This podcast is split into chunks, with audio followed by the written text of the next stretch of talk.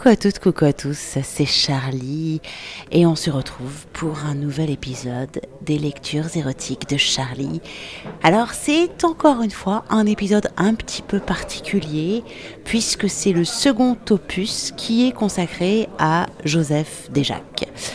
Donc si vous n'avez pas écouté le dernier podcast, Joseph Desjacques c'est un auteur anarchiste libertaire, c'est même lui qui a inventé le, le mot et le concept de libertaire par euh, opposition au mot libéral. C'est un auteur très prolixe et euh, qui était extrêmement en avance sur son époque, mais aussi sur la nôtre.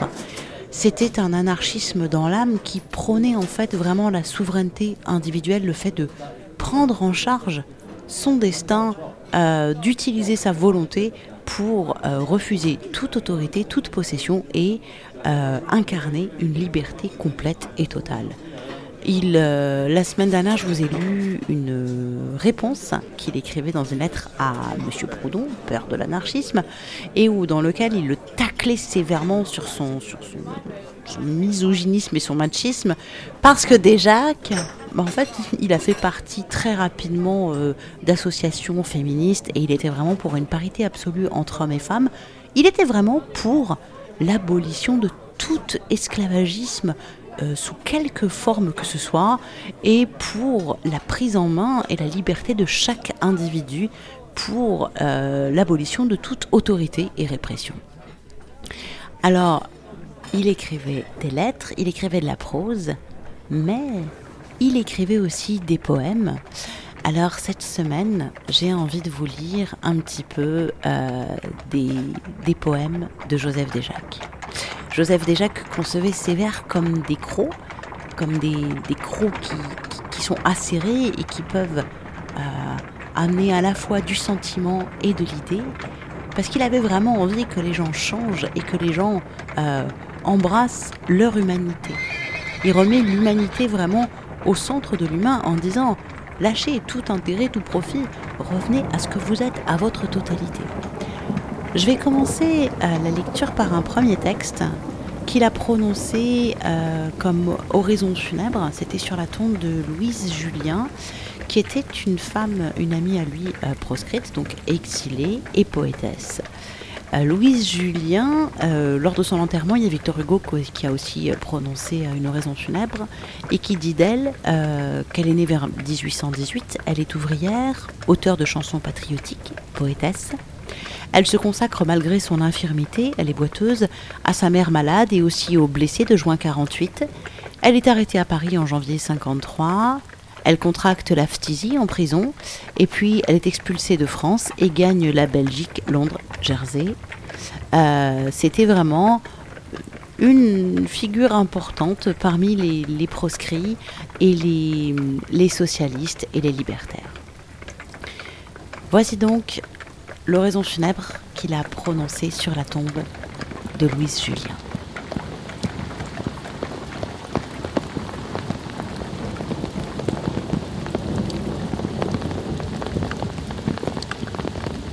Encore une fosse qui s'ouvre.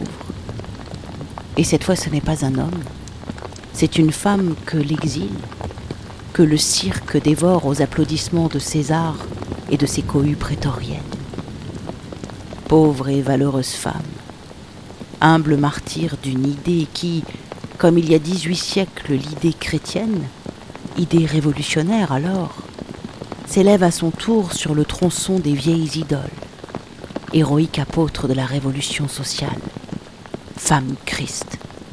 Non, ta mort n'aura pas été inutile à la rénovation de la société. Il fallait, hélas, que des femmes, elles aussi, subissent les tortures de la prison et de l'exil, qu'elles fussent crucifiées par les réactions dictatoriales pour racheter par la souffrance et la mort, par la lutte, leur sœur de la soumission à l'homme, du péché d'esclavage. Oh, vienne la République. Et qui donc maintenant oserait contester les droits égaux à celles qui ont scellé de leur liberté et de leur sang la confession de leur foi révolutionnaire. Aujourd'hui, c'est une obscure citoyenne, un cœur et un front de poète.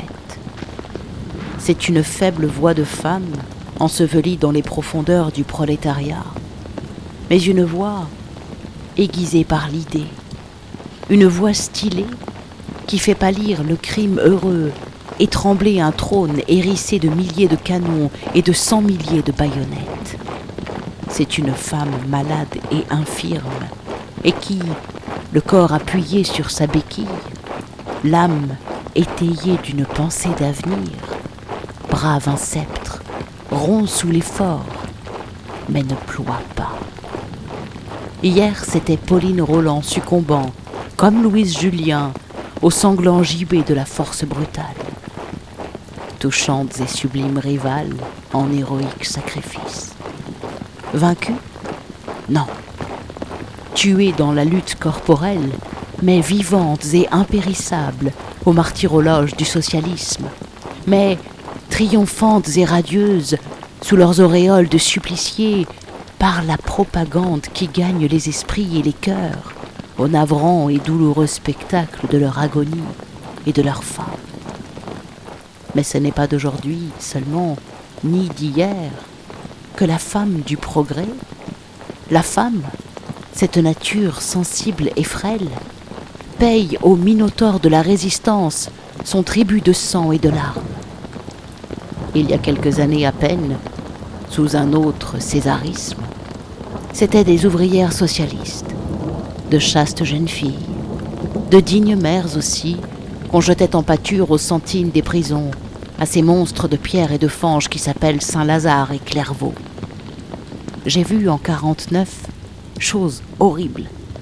Une malheureuse mère rendue à la liberté et, cruelle ironie, à ses affections. Je l'ai vue redemander en vain les deux petits enfants qu'on lui avait arrachés des bras le jour où elle et son mari étaient jetés chacun dans un des cabanons de la préfecture.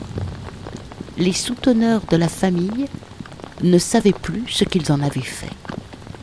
Eh bien, malgré cette épouvantable immolation, cette boucherie de la chair et des sentiments humains que tous les gouvernements qui passent font saigner sur l'autel de la vieille société, ô adorateur de la force, en est-il donc un de ces gouvernements sauveurs qui ait su se sauver lui-même depuis 60 ans?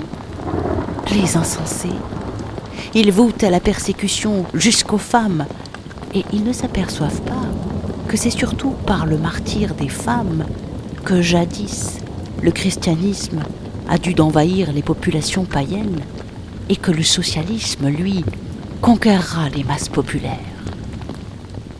Avant que cette terre ne recouvre ton linceul, ô Louise Julien, je te salue, femme, pour toutes les femmes qui, comme toi, brisant par le cœur et la pensée le cercle étroit de la petite famille, ce carcan qui étreint à la gorge les sentiments sociaux, s'élancent au sein de la grande famille humaine et y répandent leur ineffable et prodigue amour cet amour infini que le Christ, en expirant sur la croix, exhala dans un dernier soupir. Ô toi, dont il a fallu la mort pour nous apprendre la vie, sœur que peu de nous ont connue, va. Ce n'est pas le sombre oubli, l'ange funèbre qui a soufflé sur tes yeux aujourd'hui fermés, c'est celui du souvenir c'est l'ange de la renommée qui, te couchant sur sa robe de lumière, t'a baisé au front en déployant ses ailes. Ceux-là meurent qui, ayant vécu murés dans un coin de leur être, descendent au cercueil, enveloppés dans leur imbécile égoïsme. Mais quand on a vécu dans l'humanité et pour l'humanité, quand on a laissé de son cœur dans tous les cœurs, de ses larmes sur toutes les misères, de son sang dans toutes les hécatombes. Oh alors, on ne meurt pas. La tombe n'est que le berceau de l'immortalité. Sur cette tombe dont le fossoyeur n'est pas ici, mais aux Tuileries, mais dans les salons de l'aristocratie, mais sous le froc du prêtre et le frac guerrier, mais sur les dalles de la bourse et le parquet des boutiques, sous le crâne rétréci du mercantilisme et de l'agio. Sur cette tombe, eh bien, Non, nous n'évoquerons point les furies de la vengeance. Quoi bon Le socialisme, lui, ne se venge pas. Il détruit les obstacles, hommes ou choses, sans regarder à leur passé. Il ne châtie pas, il déblaie. Mais, ô victimes que nous pleurons, je veux du moins t'embaumer dans ce vœu que je forme. Essaie de travailler sans relâche et de toutes mes forces à la réalisation de ton rêve, à l'édification de ton idée. C'est, contrairement au paganisme qui n'y est une des faces de la nature humaine, au christianisme qui nie l'autre, c'est, selon la science nouvelle, qui comprend l'homme avec toutes ses sensations physiques et morales, l'être humain tout entier, c'est, dis-je, d'unir partout et toujours la cause des prolétaires à celle des femmes, l'émancipation, l'affranchissement des uns à l'émancipation, à l'affranchissement des autres. C'est de pousser tous les opprimés du sabre et du coffre-fort, de la toge et du goupillon, les déshérités de notre enfer terrestre à la haine et au mépris des exploiteurs. C'est d'employer au service de la révolution sociale au triomphe de l'idée égalitaire, la pensée et la parole, le bras et l'action, l'encre et le salpêtre. C'est de marcher enfin au renversement de la vieille société et à la terre promise de la liberté et de l'harmonie, le flambeau d'une main et le glaive de l'autre. D'un côté la lumière pour la répandre, de l'autre le fer pour lui ouvrir et lui garder le chemin. Vive la République démocratique et sociale.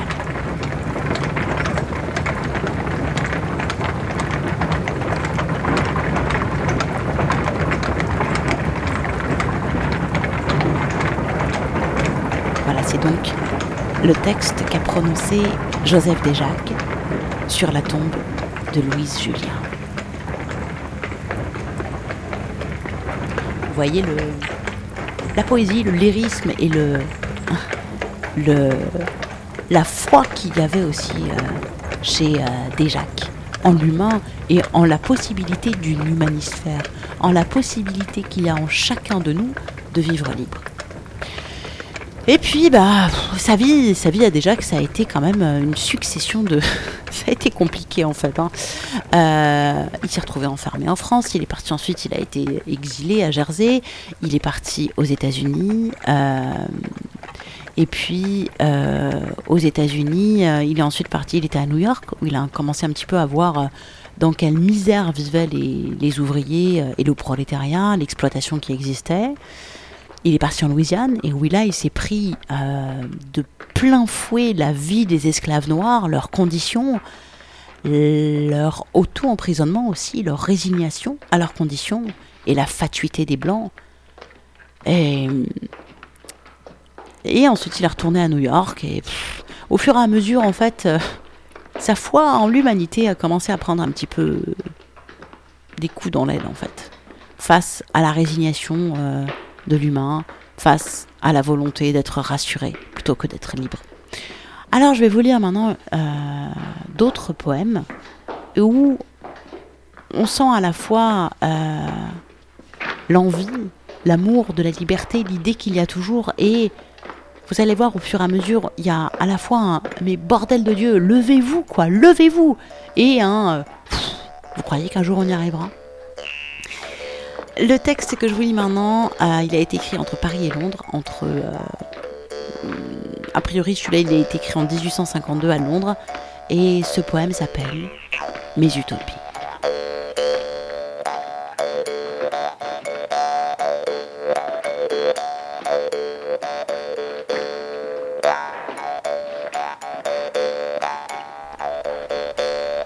Comme l'abeille aux fleurs de nos prairies, ravit le suc dont se forme le miel, j'ai dans le cœur un essaim d'utopie, songes ailés qui butinent au ciel. Mais quand je crois, œuvre de mon délire, jouir des sucs qu'un rêve a mélangés, ruche du cœur, la main des préjugés t'enlève alors, et ton miel, et ta cire, blonde utopie, idéal de mon cœur. Ah, brave encore l'ignorance et l'erreur. J'étais épris des grâces d'une femme, Ève à l'œil tendre, azur brillant du jour. Libre, j'aurais au clavier de son âme, sous mes baisers fait vibrer son amour. Mais un époux, mais la peur des scandales, ont de sa fibre étouffé le doux chant. Elle abandonne en le prostituant son corps d'esclave aux lèvres conjugales. Blanc d'utopie, idéal de mon cœur. Ah, brave encore l'ignorance et l'erreur. Dans l'atelier, moderne amphithéâtre dont l'ouvrier est le gladiateur, j'avais rêvé de voir l'homme combattre, loin des gradins où trône l'exploiteur. Mais tels m'ont dit qu'il faut toujours des maîtres, que sans le riche, on manquerait de pain. Viande du cirque, et bêtés de la faim, qui sans comprendre imitent leurs ancêtres. Blanc d'utopie, idéal de mon cœur. Ah, brave encore l'ignorance et l'erreur. En février, j'ai vu la République, mais de la veille et non de l'avenir. Le peuple alors, titan démocratique, eût dû forger la loi, non la subir. Juin, les pontons, l'échafaud, les galères m'ont révélé l'essor des dictateurs. Pouvoir, tu n'es qu'un nid de réacteurs, aigle, vautour, pressureur de misère. Plan d'utopie, idéal de mon cœur, ah brave encore l'ignorance et l'erreur. Religion, oracle d'évangile que l'opulence adore en ricanant, saint opium que Loyola distille pour énerver l'ilote, le manant. Quand je croyais des narcotiques pis l'esprit du peuple allégé désormais, lui, pour bénir le rameau du progrès, qu'était un prêtre au fond des sacristies. Blanc d'utopie, idéal de mon cœur. Ah, brave encore l'ignorance et l'erreur encore des croix, des titres et des grades, pour travestir l'hydre des vanités. Et l'être humain, devant ces mascarades, reste impassible en se voilant les yeux. Rêvais-je alors un monde égalitaire? Je vois nos preux de révolution, ce chamarrant de délégation, faire un blason du mandat populaire. Blanc d'utopie, idéal de mon cœur, ah, brave encore l'ignorance et l'erreur. Fille du droit, sylphide de mes songes, égalité, liberté, mes amours, ne serez-vous toujours que des mensonges? Fraternité, nous fuiras-tu toujours? N'en est-ce pas? Mes déesses chéries, le jour approche où l'idéalité au vieux cadran de la réalité aura marqué l'heure des utopies plan d'utopie, idéal de mon cœur. Ah, brave encore, l'ignorance et l'erreur. Voilà, c'était donc euh, le poème Mes utopies de Joseph Desjacques. Alors, on reste euh, à Londres. Euh, on est toujours dans un, même recueil qui s'appelle Les Lazaréennes, Fables et poésie sociale, euh, qui ont été alors tous ces poèmes ont été écrits à la même période. Euh, là, on reprend un peu, pour moi, il y a un peu une fable du style Les Fables de La Fontaine, mais euh, avec une petite portée sociale quand même, vous allez voir. ce poème s'appelle L'escargot et la fourmi.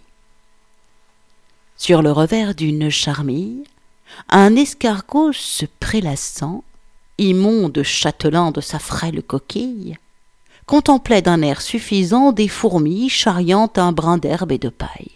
Fille, dit-il, fille de la canaille, qui, pour se reposer, digérer et dormir, n'a pas ainsi que moi des dons de la nature, reçu la douce investiture, bon domaine et moi le loisir fille des petites gens qui travaillent pour vivre. Oh, vous, qu'un vain orgueil jusqu'au délire enivre. Écoutez bien ceci, reprit une fourmi. Si l'on ne nous voit point avec une bicoque, comme vous, avec votre coq, sans nul amour, sans nul ami, bavant l'écume et la sottise, ramper dans la fainéantise et nous gonfler de nullité.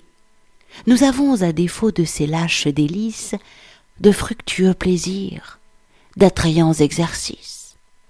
Aussi, par la fécondité de nos laborieuses heures, nous avons nous créé d'agréables demeures et des entrepôts souterrains où le bonheur habite, où sont rangés nos grains, et sous la loi communautaire, dans notre union salutaire, sœurs par l'égalité, de fleurs et de soleil jouissant tout l'été, en hiver, chaudement sous nos palais d'écorce, oh, nous ferions envie à tout autre qu'à vous, ne demandant à chacune de nous du travail que selon ses forces, et rendant en bien-être, en doux et tendres soins à toutes selon ses besoins. Voilà donc une petite fable de Joseph Desjacques et on retrouve ici euh, les fondements même de ce qu'il propose en fait. Une société euh, égalitaire et où chacun consomme, produit en fonction de ses besoins. Simplement, chacun fait et prend selon ses besoins et il n'y a pas besoin de plus. Allez là, on va changer d'époque. Euh, on va être entre 54 et 58. Desjacques est entre euh, New York et la Nouvelle-Orléans. Là, là c'est pas la même blague. Hein. Ça commence à être un peu plus, euh, voilà, il commence à en avoir un petit peu gros. Euh, ce poème s'appelle Le chant des flibustiers. Il a été écrit en Nouvelle-Orléans en mai 56. Et c'est un appel à la révolte.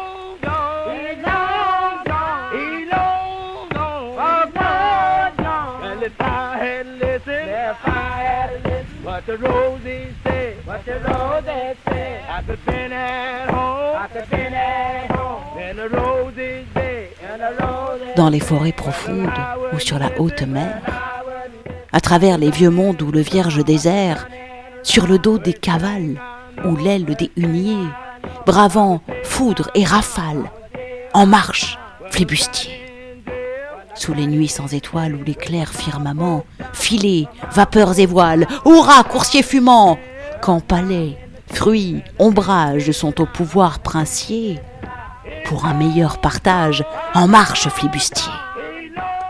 Le pays où l'on mange, où l'on aime d'amour, vaut bien le nid de fange où l'on reçut le jour. Pour sortir de la boue, patrie ou vieux souliers, du pied l'on vous secoue, en marche flibustier, en marche, en marche, frère. Mais gardons-nous bien tous d'attenter aux misères. Se mangent-ils les loups? Ah Respect aux cabanes ruches des ouvriers. Sus aux frelons profanes, en marche, flibustier. Sur la femme tremblante, quoi? S'abattre en vautour? L'amour conviolent est un infâme amour. Mais pour forcer les codes, charme des usuriers, oh, jusqu'aux antipodes, en marche flibustier. Partout les parasites, vieilles sociétés, vôtres en sybarite leur lâche obésité. Nous défrichons, nous autres, les sillons meurtriers. Réalistes apôtres, en marche flibustier. Pour vous, nation morte, en proie aux vers rongeurs, les pas de nos cohortes sont des socs ravageurs. Le grain de nos républiques germe sous nos souliers. Laboureurs anarchiques, en marche flibustier les peuples en révolte, un jour, à leur réveil, nous devrons la récolte d'un avenir vermeil. L'idée, autre Moïse, guide ses pionniers vers la terre promise, en marche, flibustier.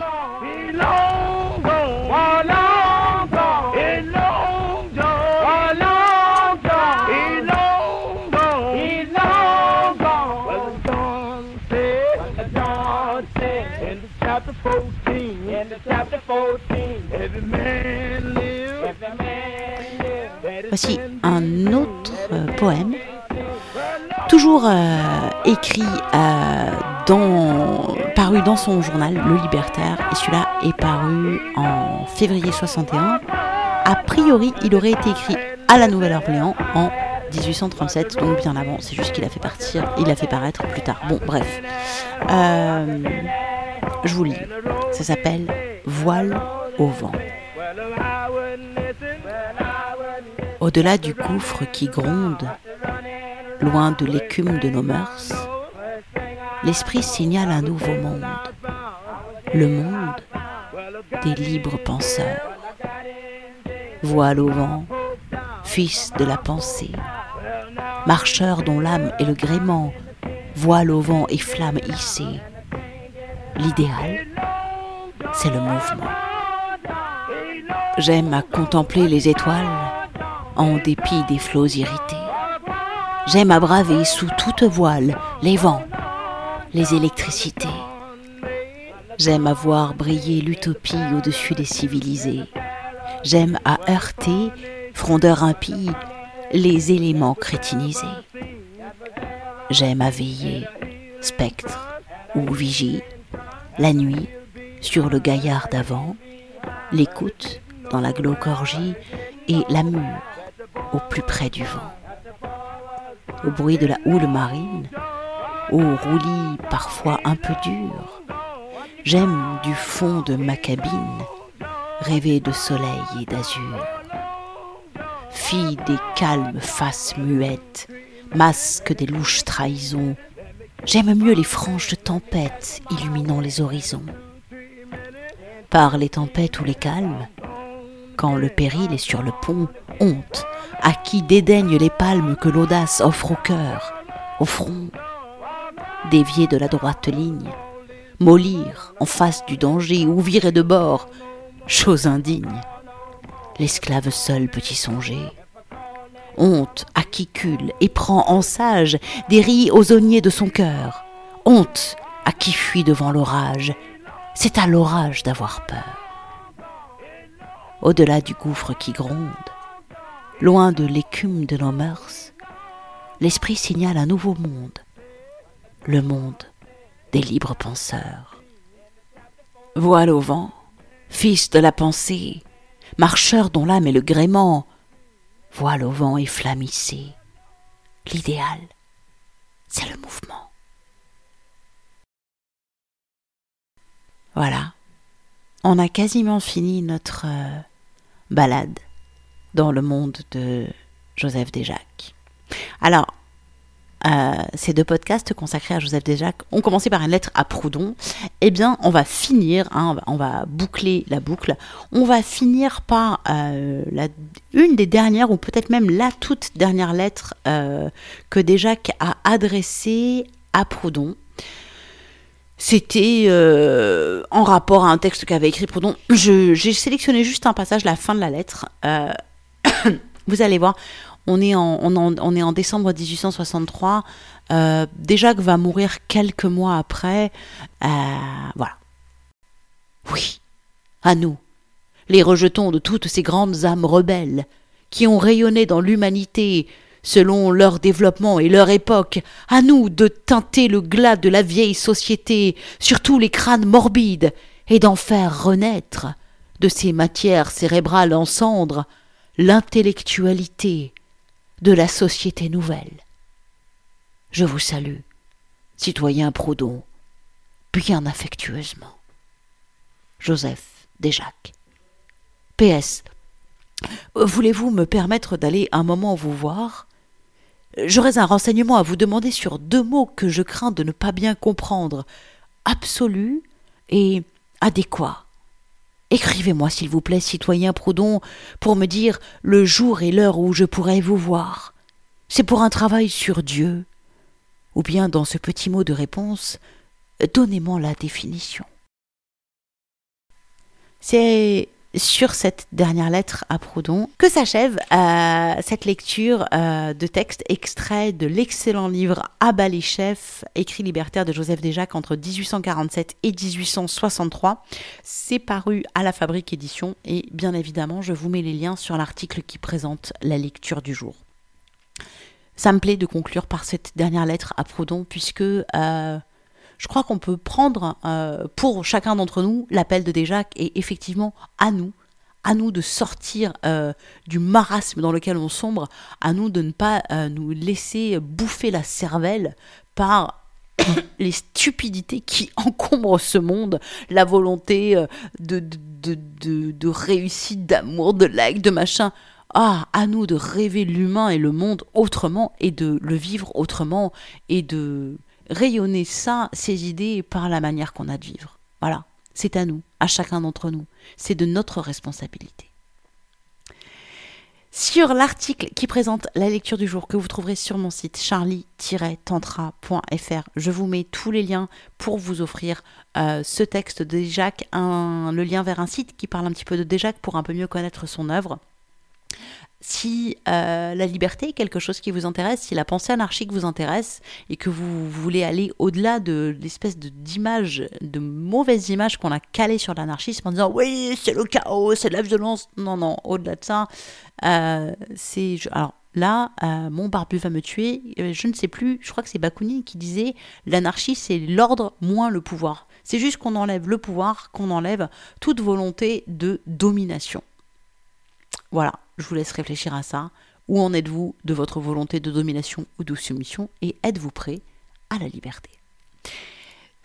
La semaine euh, prochaine, si je dis pas de bêtises, ou la semaine d'après, je ne sais plus. Comme je suis en plein examen du CAP, je sais plus où j'en suis. Bref, euh, le prochain podcast qui sort, on va revenir sur des textes érotiques, puisque c'est au départ le, le but premier de ce podcast qui s'appelle Les lectures érotiques de Charlie. Donc, merci à mon très cher et tendre de m'avoir euh, fait découvrir des Jacques, de m'avoir aidé à sélectionner des textes et euh, de m'avoir permis de vous offrir cette parenthèse anarchique. Et moi, je vous retrouve très vite pour des textes érotiques. Et puis, bah, au final, hein, rappelons-nous que euh, lire de la littérature érotique, dire qu'on lit de la littérature érotique, oser affirmer un érotisme quel qu'il soit, c'est aussi euh, une forme d'anarchisme puisque c'est tellement mal vécu que euh, c'est aussi se réapproprier notre propre souveraineté sur notre corps on en fait un petit peu ce qu'on veut et on a le droit de désirer, d'aimer, de baiser ou pas. Bref, la, souveraineté, euh, notre propre souveraineté, ça passe aussi par notre corps. Charlie-tantra.fr pour retrouver tous les liens si vous voulez soutenir aussi ce podcast, hein, les lectures érotiques de Charlie, qui est un podcast totalement autoproduit, euh, qui ne reçoit aucun soutien extérieur. Vous le pouvez en devenant Patreon. Vous avez le lien sur mon site. Sinon, en lien direct, ça donne patreon.com slash Charlie Show. C'est un moyen de le soutenir. Vous devenez mécène, vous mettez ce que vous voulez. Et à partir de 5 euh, dollars par mois, vous avez droit à des podcasts exclusifs. Je m'excuse d'ailleurs auprès de mes Patreons. Étant en pleine période de révision, ça s'est un petit peu décalé. J'ai hâte cet été de vous préparer des. J'ai posté un post il n'y a pas longtemps sur Patreon pour expliquer un petit peu tout ce que je voudrais faire en plus euh, via le Patreon vous pouvez le découvrir, il est visible par tous et toutes. Voilà. Charlie-tantra.fr, c'est le lien de mon site. Je vous fais des gros bisous. Vous pouvez reprendre une activité normale et moi je reviens à des lectures érotiques dès le prochain épisode. Je vous embrasse fort, prenez soin de vous. Ciao, ciao, ciao.